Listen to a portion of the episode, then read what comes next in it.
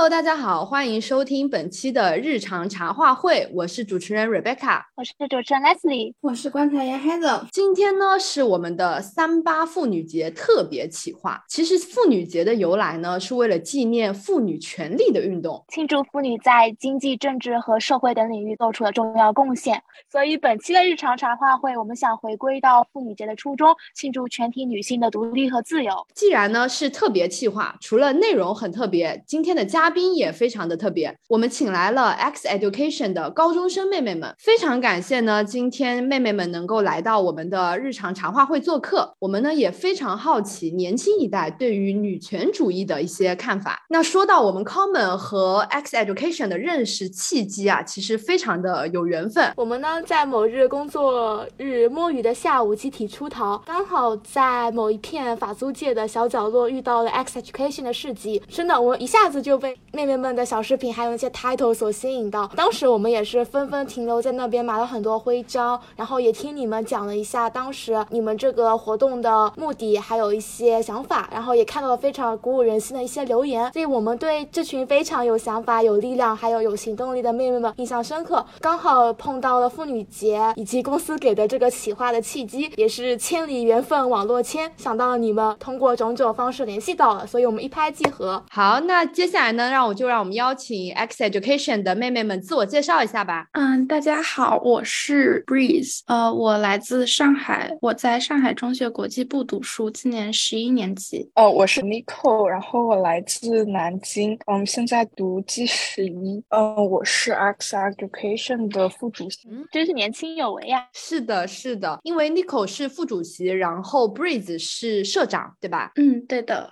嗯，可以的。今天组织的头目全部都在这里，那我们欢聚一堂。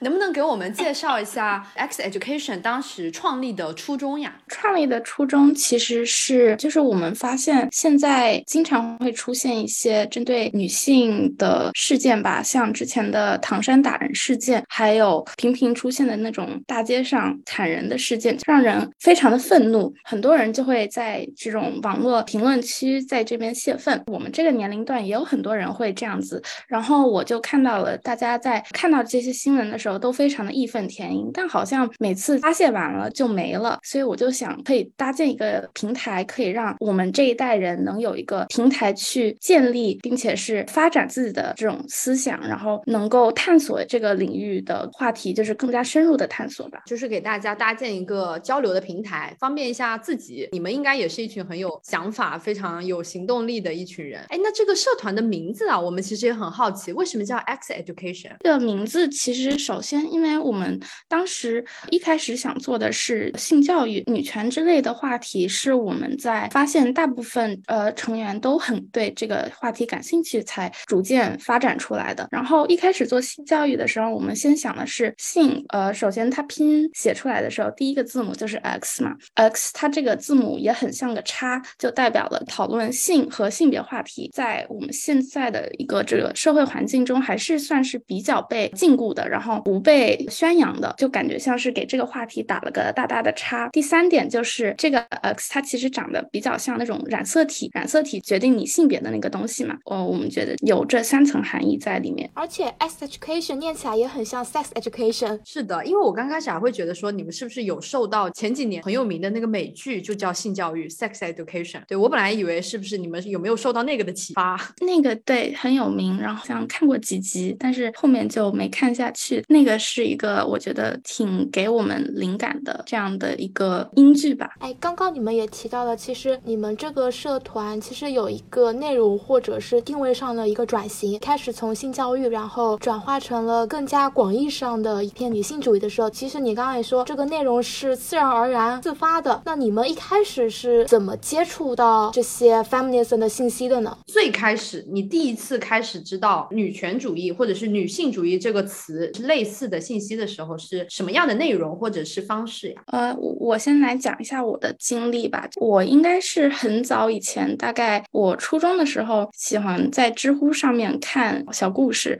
就经常看到那重男轻女的帖子，接触到了这些，就开始在知乎上面和别人吵架。然后接触到这些之后呢，我后面进入高中的时候。我遇到了一个很棒的英语老师，他本人就是女权主义者。然后在我们的课堂中，就是我们每次会读一本书的时候，他都会专门留一节课来给我们分享女权主义的视角，从女权主义的视角去分析解读这本书。觉得这是对我一个比较重要的一个启发。就是对于我自己来说的话，就是很早以前我只是支持 LGBTQ，也是一员嘛。然后但是后面就发现，好像仅仅支持 LGBTQ 其实是没有多少本质上的改变的，主要还是得靠另外的女权主义的一些理论来支持我们继续走下去的。其实是通过 LGBTQ 慢慢才知道的，因为我觉得这两个话题是密不可分的。这个观点还蛮特别的耶，为什么你会觉得这种性少数群体和女权他们之间密不可分？我是这样觉得，因为现在很多人会恐同，特别是恐男同。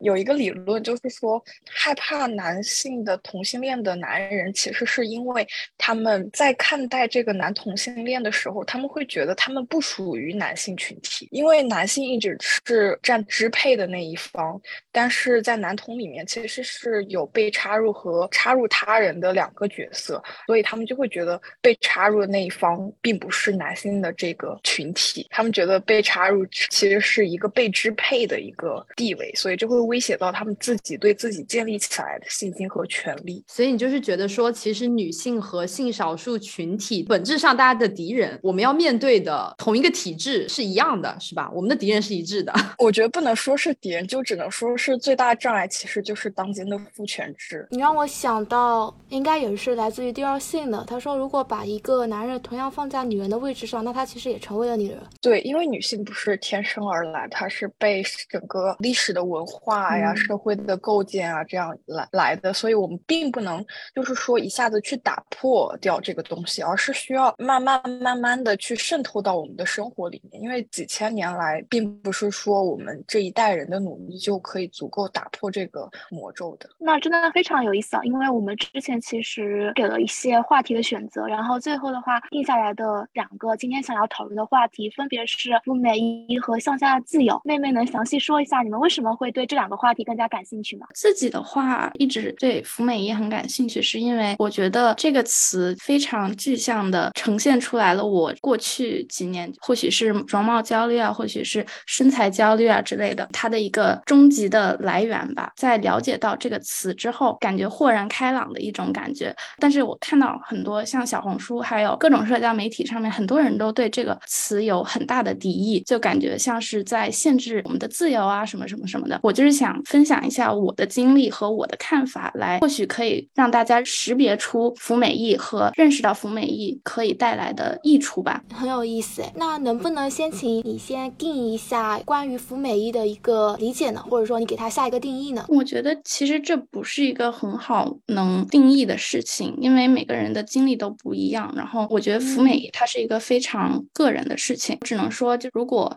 变美成为了你的一个压力，或者是你觉得自己有责任去变好看、变美的话，那这就是一种服美役。像我自己之前就是从小到大一直跳芭蕾的，我小时候就是非常瘦的那种，就是自从过了青春期，我的身体就开始发育了嘛。然后当时有长胖很多，舞蹈老师就会让我每天去秤上站着，然后他们会把每个人就是谁胖了谁瘦了，开课的时候就会跟所有人讲，然后让谁别吃少吃饭，然后谁可以多吃一点之类的。呃，很少会有老师让你多吃，就基本上都是让你少吃这个少吃那个。我就把这个这种思思维完全渗透到了我的平时的想法当中，我就特别的焦虑，我怎么这么胖啊？为什么其他女生都那么好看呀？我就特别的焦虑，然后就一直在研究怎么减肥，怎么变瘦，这种逐渐感觉自己有点痴迷在变美这件这件事情上了。后面我认识到了自己个是是一种服美役的态度之后，我就开始逐渐的就是少化妆啊，少思考自己的身体这种问题，就感觉自由了很多。Nico 呢？Nico 是怎么看待这个话题？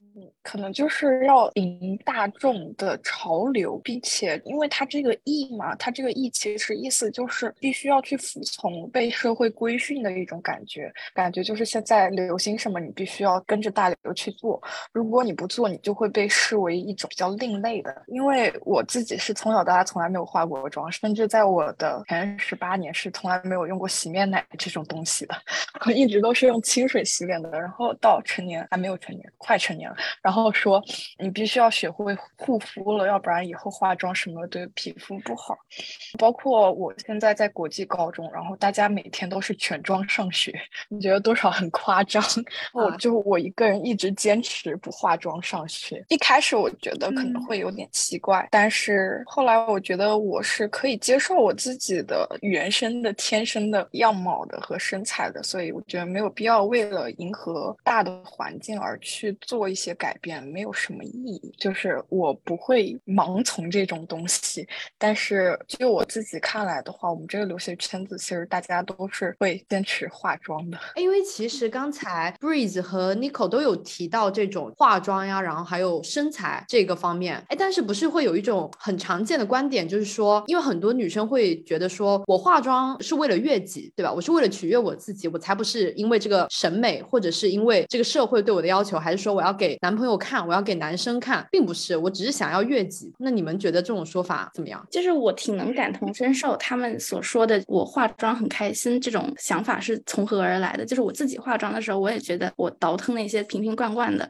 然后就是很好玩的一件事情。但是我觉得他们这种思想的话呢，可能就是在以自己个人的经历去否认整个社会对女性的这样子的一个大环境的一个要求，就可能比较难讲吧。你自己化妆开心，可能是你当时化妆很开心，但是如果以后因为所有女生大家都觉得自己化妆开心，就出现了像某些公司或者像是那种工程专业什么的，他们会要求女生必须化妆，必须把自己搞得漂漂亮亮的，必须穿高跟鞋之类的。那他就是把这件事情逐渐的会变成一个强制的，像那种 social norm。大家都会觉得这件事情不仅仅是正常化的，大家还觉得它是一个应该出现的，就和现在大家所说的女生就是爱美这种思想。觉得就是每个女孩子她化妆是为了追求自己美，但是久而久之，有一些并不是为了自己开心的人，也会拿这个借口来安慰自己，说我不是这样的人。不能否定大部分女性说是自己化妆是为了让自己开心，但是肯定有一小部分是拿这个借口来安慰自己的。我在一个讨论群里面有聊过这件事情，为什么说有一些女孩子化妆是为自己开心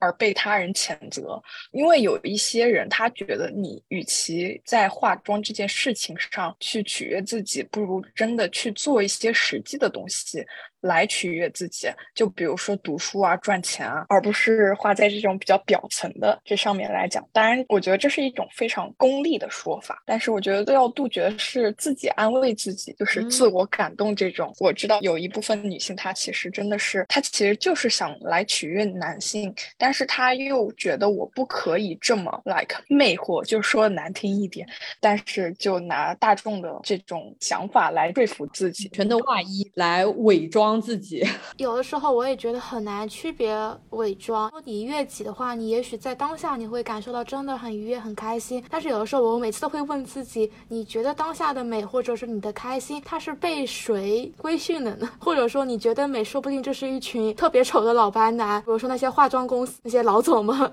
他们规定的。对，因为现在有的化妆品它甚至非常恶心，那个名字叫做斩男色，我实在是无法理解为什么我们明明是化。化妆是为了取悦自己。如果你用了这个 title 说，嗯，我这个是斩男色，那你这个目的明显就是为了去吸引男性，就是以男性的目标、以男性的目光，我们来制定的这个口红的色号，而不是说我真的适合那个口红的色号。但是也不排除的。斩男色做的很好，那 Breeze 呢？稍微总结一下我刚才想说的，第一个是我觉得大家会说我就是喜欢化妆，这个让我开心，是自己内化了一个社会对女性的高要求，就是和刚才 Nicole 所说的差不多，就感觉像是一种自我安慰吧。第二点就是我觉得大家因为从小到大一直接触的是这种女生好看，男生只要有钱呀，呃，工作好呀就可以了。但是女生你不管是什么样子的社会地位，你是什么样的。经济条件，你好看都是第一要务。像我们之前看各种电影好也好，动画片也好啊，女主感觉永远都是漂漂亮亮的，然后身材都非常的完美。男主的话呢，可能是非常帅的，但是我们在荧幕上面也经常能看到身材管理或者是形象也不是那么优越的，但大家还是会追捧他。感觉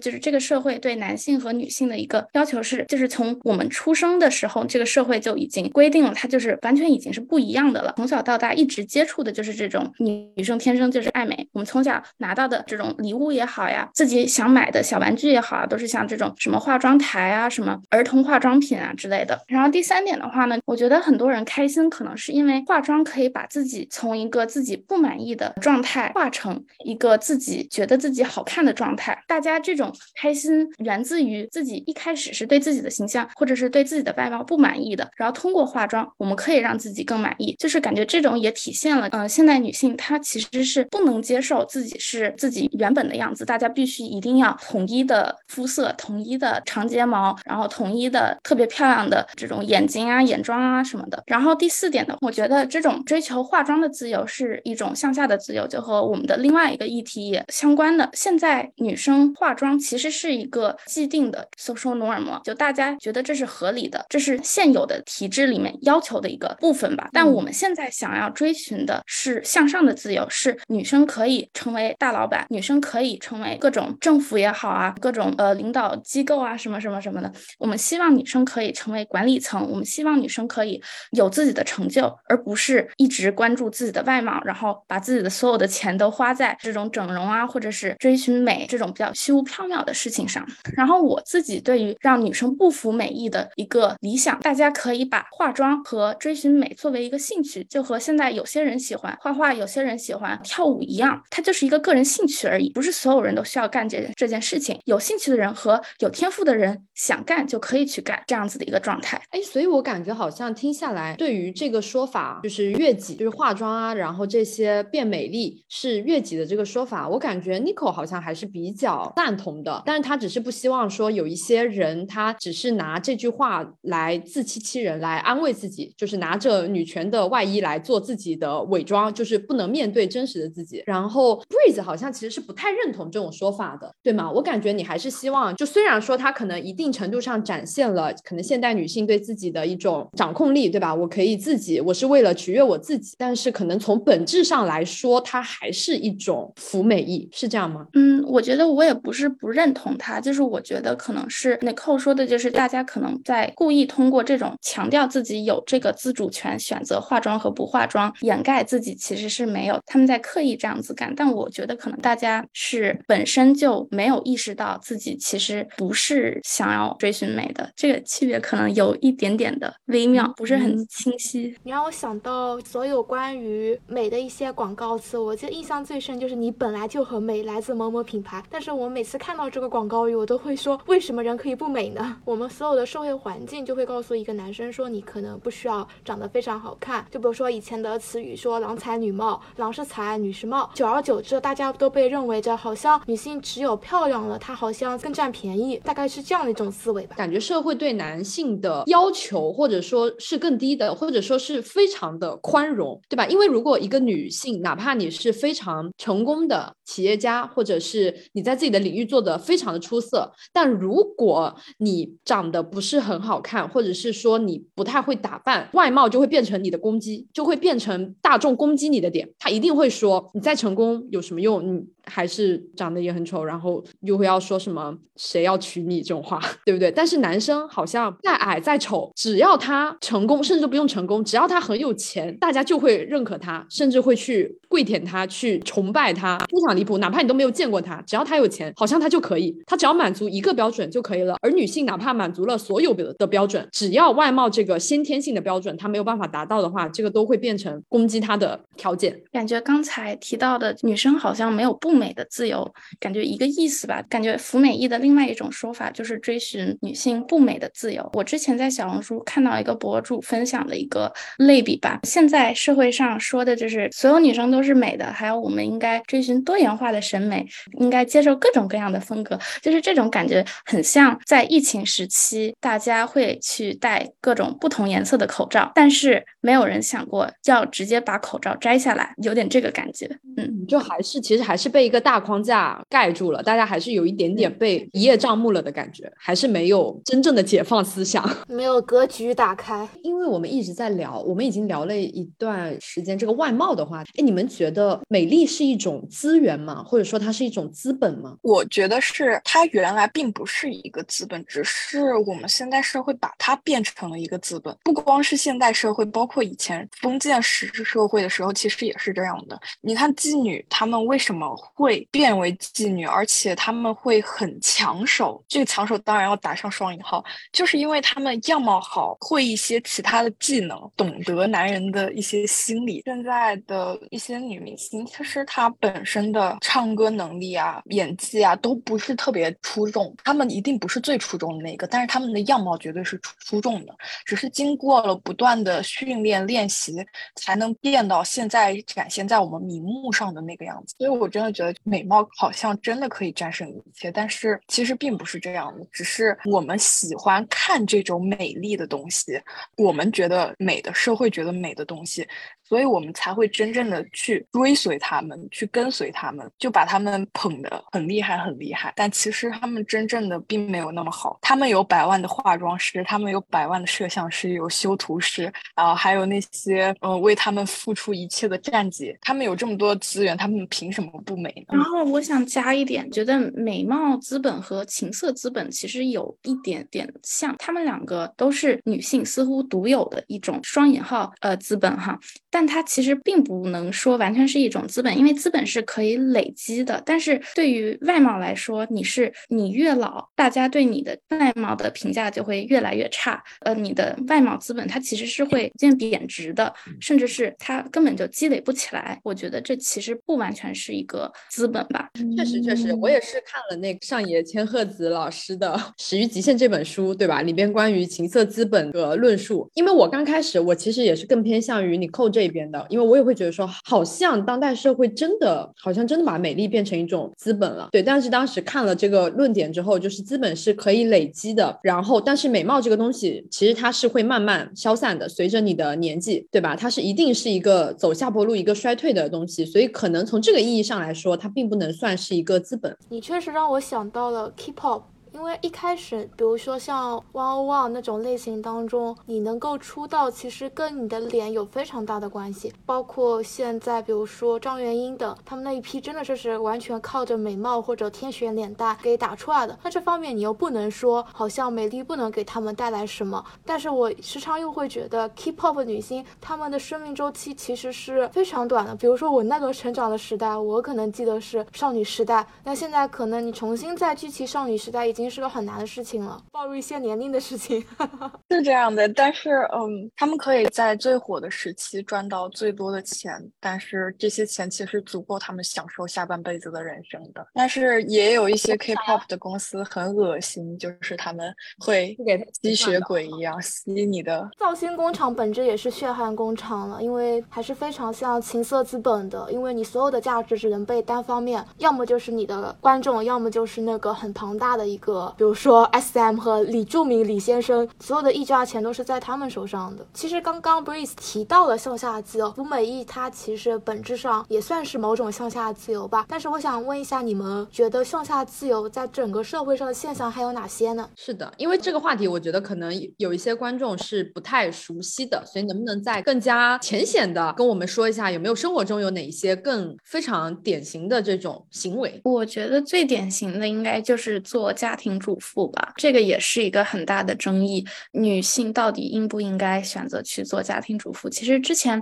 像张桂梅校长也掀起过这样子的一个讨论的热潮吧。她当时就是不愿意自己的学生在上完学之后去当家庭主妇，然后有很多人会说：“你凭什么限制她的这样子的自由？”我觉得这种就是一种非常典型的向下的自由，好像大家都觉得做家庭主妇又轻松又开心又闲，什么都不用干，在家里看看孩子，做做家务就结束了，哪里有就是出去打工累啊？但其实首先这是忽略了女性在做家务还有带孩子，就是做家庭主妇做出的这些付出，这是第一点。然后第二点就是，我觉得就算你是像做那种富太太啊之类的，你终究还是作为一个对。社会没有任何贡献的人，然后并且是作为一个男权的巩固者的形象吧，就是你在巩固这个父权制的稳定，女权主义者来说和整个女性群体来说，就是一种被刺的行为，就可能一不小心变成了父权制的加害者。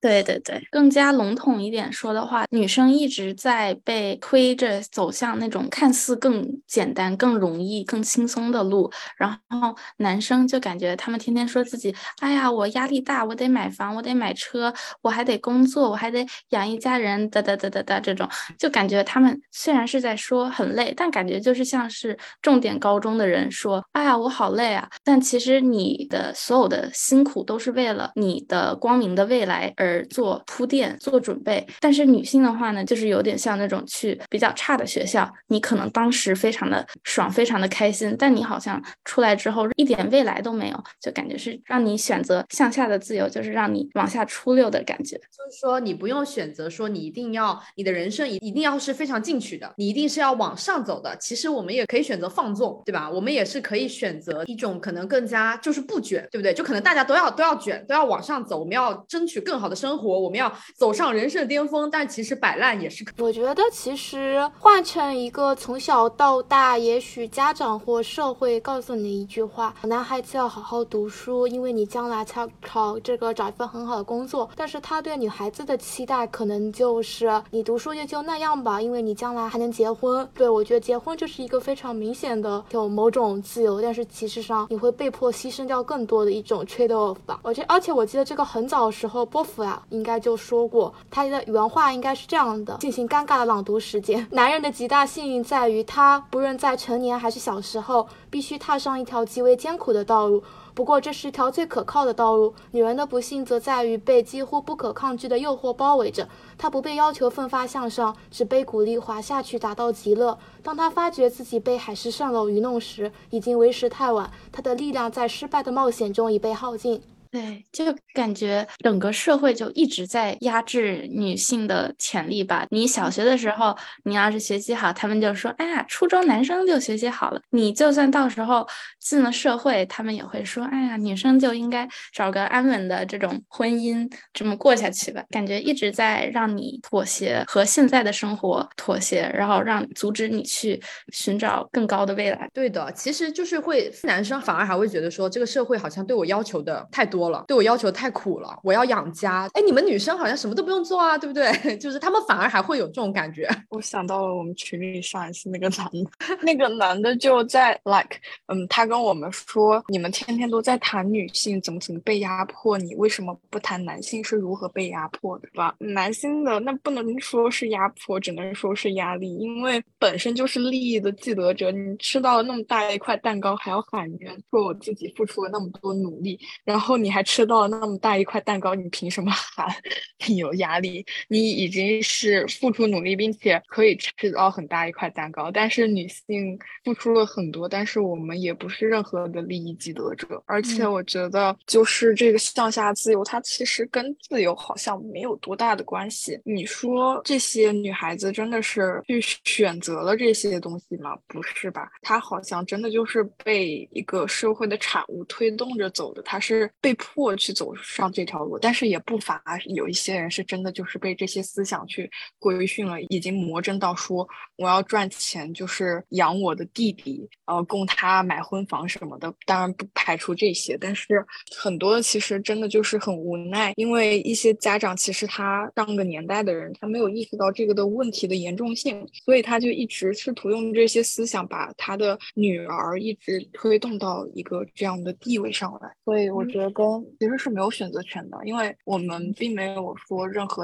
的很小很小的一部分权利可以选择我们自己想要的道路，而是一直被推着走的。是的，哎，妮可这个观点很特别，就是向下的自由其实并不是自由，对吗？对我自己是这样觉得，就是还有甚至有一种就是 like 你已经被推上了这条路之后，你还要再去美化这条路，你会自我感动、自我牺牲嘛？然后这种精神，然后非要说明明是一个错误的事情。你非要把一个错误事情冠上一个美化的 title，说我做的这件事情是有意义的，因为有人是利益既得者。哎，那 Breeze 呢？Breeze 怎么怎么看待这个向下的自由？你觉得它真的是自由吗？我觉得。确实它不是一种自由。很多人在说妓女或者是卖淫的，或者是从事性工作的人，他是他是可以有选择权的，他可以不干这个呀。很多时候他就是面临了他唯一的选择就是干。这种性工作和不干，然后饿死，他的自由是在两个非常极端的选择里面选择出来的。那他肯定会选择不把自己饿死的那个选择呀。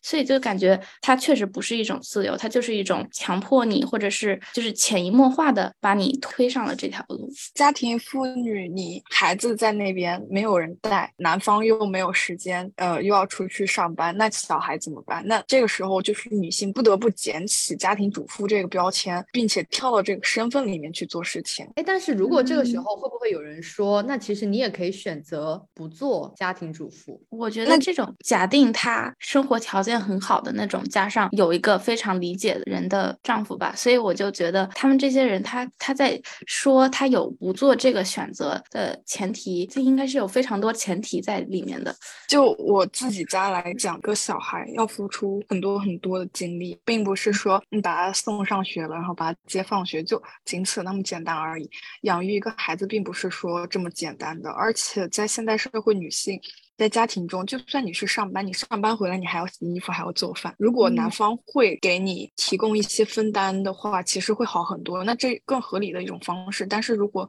男方是一直都是一个说我在外面赚钱那么辛苦，然后回家还要干这些事情，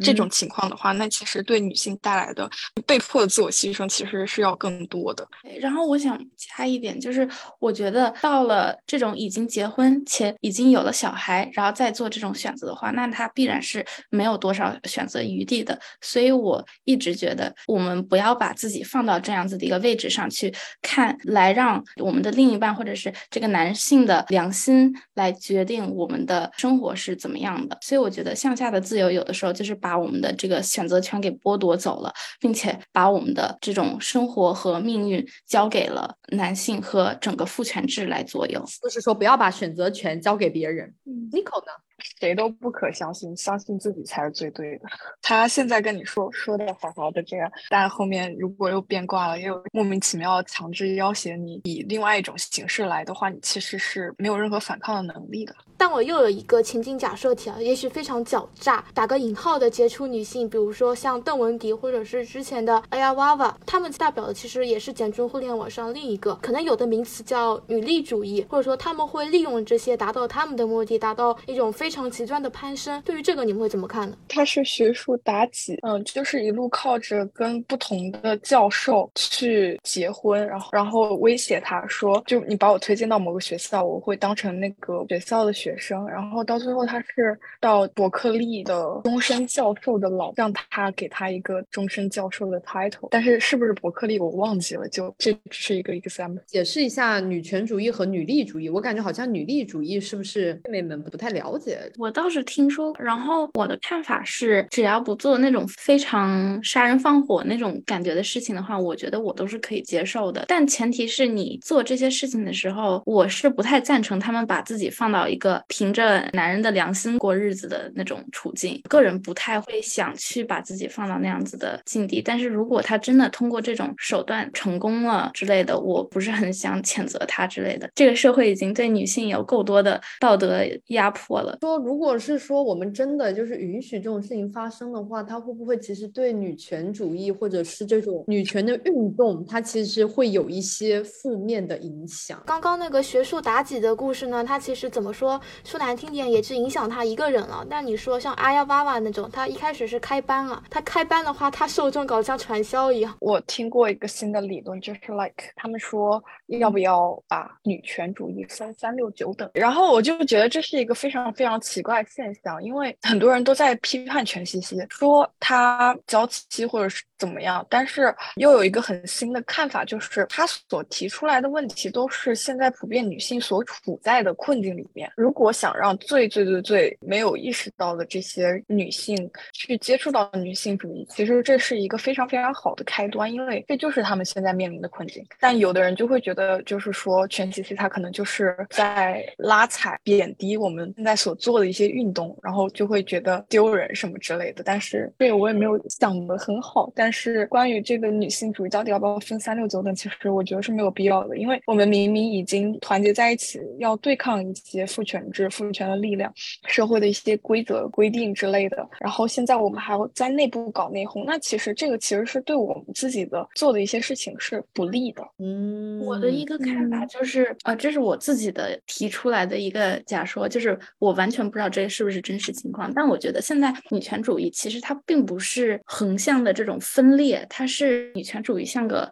阶梯一样，然后我们也不知道这个阶梯到底能通向哪里。但是有些人是走在很前面的，有些人是站在稍微下面一点点的。但是大家永远都是在往上走的这样子的一个过程，所以就感觉很多像现在我们说的，就是像娇妻啊、自由人之类的。我觉得很多现在大家所称之为妓女的这个群体，都是经历过一遍的，或者是短暂的经历过，也有过类似的思考，然后可能是通过一些其他。女性的分享，或者是自己接触到的一些书啊、电影啊什么什么的，然后呢，把自己的思维调整到了现在大家所说的这种基女的感觉。我的整体的意思就是说，女权主义它现在大家所明面上看到的这种分裂，其实是一种每个人都在慢慢朝着同一个方向靠近的感觉。我不知道这个是不是所有人的情况，因为我觉得我自己是从一个之前是比较偏向自由人的想法，然后现在一步步感觉会被自由。人骂的那种观点过来的，因为你说女权主义真的从来没有厌女过吗？那当然是不可能。每个人在这个社会的环境下和社会规则熏陶下，那肯定都是会多少会有一点的。所以就大家都是在一个慢慢转变的过程，只是我们现在可能就是蜕变或者思想在往上走的时候，我们看到了以前的自己，所以就产生了一些厌恶，才会导致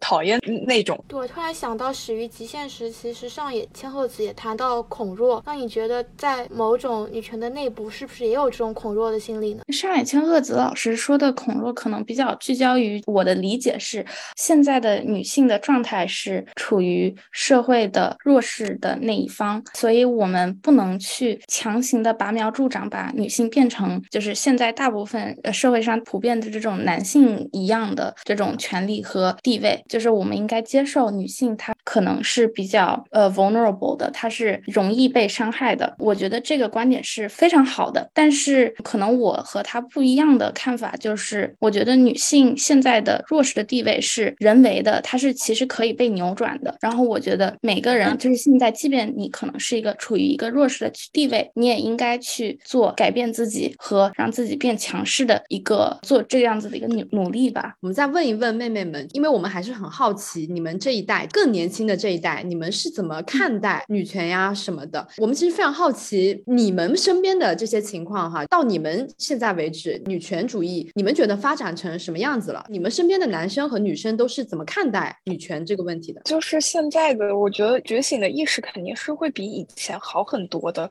嗯，但是关于男性这方面的教育，我确实也没有感受到很多，因为我觉得现在现在社会，特别是现在一直在熏陶的这样一个文化，男性有这样的意识还是比较困难。但是我们也在通过不断的努力，可以让他们意识觉醒，意识到他们他们真的是利益的既得者，所以需要去更加的想不起来了。现在的大环境还是在一点一点的改善吧。但其实我们现在因为生活在这种比较一线的城市，所以我们接触到的观念可能就是比较给我们一种非常乐观的景象。但如果我们去看那些比较乡村的，或者是比较偏远地区的话，这种观念还是非常 根深蒂固的，然后也非常难转变，就只能通过一代一代的慢慢的去改变我们的教育方式，才能达成我们的这个打破父权制的这样子的一个目的吧。以你们身边的同学来说，你们觉得其实就如果只是你们身边的情况的话，其实也没有吧。就是我觉得能认同我们的观点的人，也还是一个比较小部分的。就是有的时候我们去发一些可能会是比较厌男的言论的话。我想，我下面评论区会有人说，你这样子的话会伤了男男生的心，他们就不愿意支持你钱了。就是这种还是挺多的。但可能我们的目标还是比较相似的，可能我们的具体的设想和那种手段的话，可能会不太一样。看来情况不太明朗啊。我们经常就是在学校也好，在平时网络上也好，就是你可能会遇到那种女权男，但是他前一秒还说的比较合情合理，下一秒就是 你为什么不多多关注男性的苦难？是的，这也是我很多时候网上冲浪时感到非常冒犯的一个言论啊！就是我看到之后，我真的会火冒三丈。竟然在评论说：“像你这样的男的，可真是太少了。” 拳头硬了，真的太呕了。哎，那你们觉得说女权主义需要团结男性吗？呃，我觉得是需要，因为这是一个 public topic，这不是说我们做出改变就会有结果的一个事情，是需要双方去努力的。我们就算做的再激进，再怎么搞革命，这个社会上还是有他们占一半的。如果我们拉到百分之一百二、百分之一百三的努力，但是他们一点都做不出改变的话，我们这个其实效果可能只有一。其实我和 Nicole 的想法其实不太一样，我还是觉得争取权益这种东西还是得自己来。我个人感觉现在的女权的任务清单上面，肯定还是拉拢全体女性是第一要务。对，就可能像尼寇说的那个样子，这是一个 public issue，所以就是到最后肯定是要大家都要团结一起才可以解决的这个事情。但是呢，可能以我们现阶段来说，我们要先团结女性，才有后续的团结男性。因为他们目前的觉悟还跟不上啊！呀呀呀，那格局还太小了，打不开，真的打不开。你没有办法叫醒一个装睡的。好的，那今天呢，非常感谢 X Education 妹妹们的到来，我们听到了非常多有趣的观点啊，非常开心能够听到新一代的想法，也感觉到说女权主义的未来虽然任重道远呢，但是总体还是充满希望的。那最后大家都一起跟未来的听众分享一句寄语吧。我们希望可以让 education 还有更多的女性力量继续在这个混沌的世界里自由的留下亮丽的痕迹吧。哦，Oh my God, so touching，像流星划破夜空。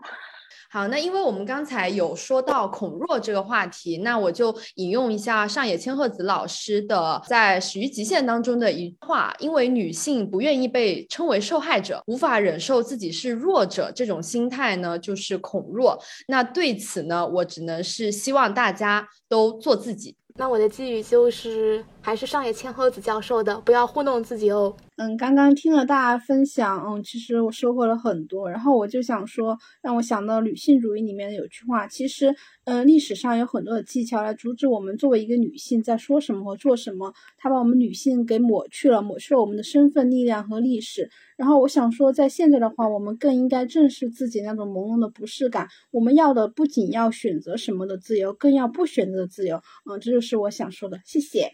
那今天的日常茶话会就到此结束啦，非常开心跟大家一起度过了非常愉快的一段时间。那我们下期再见吧，拜拜拜拜拜拜。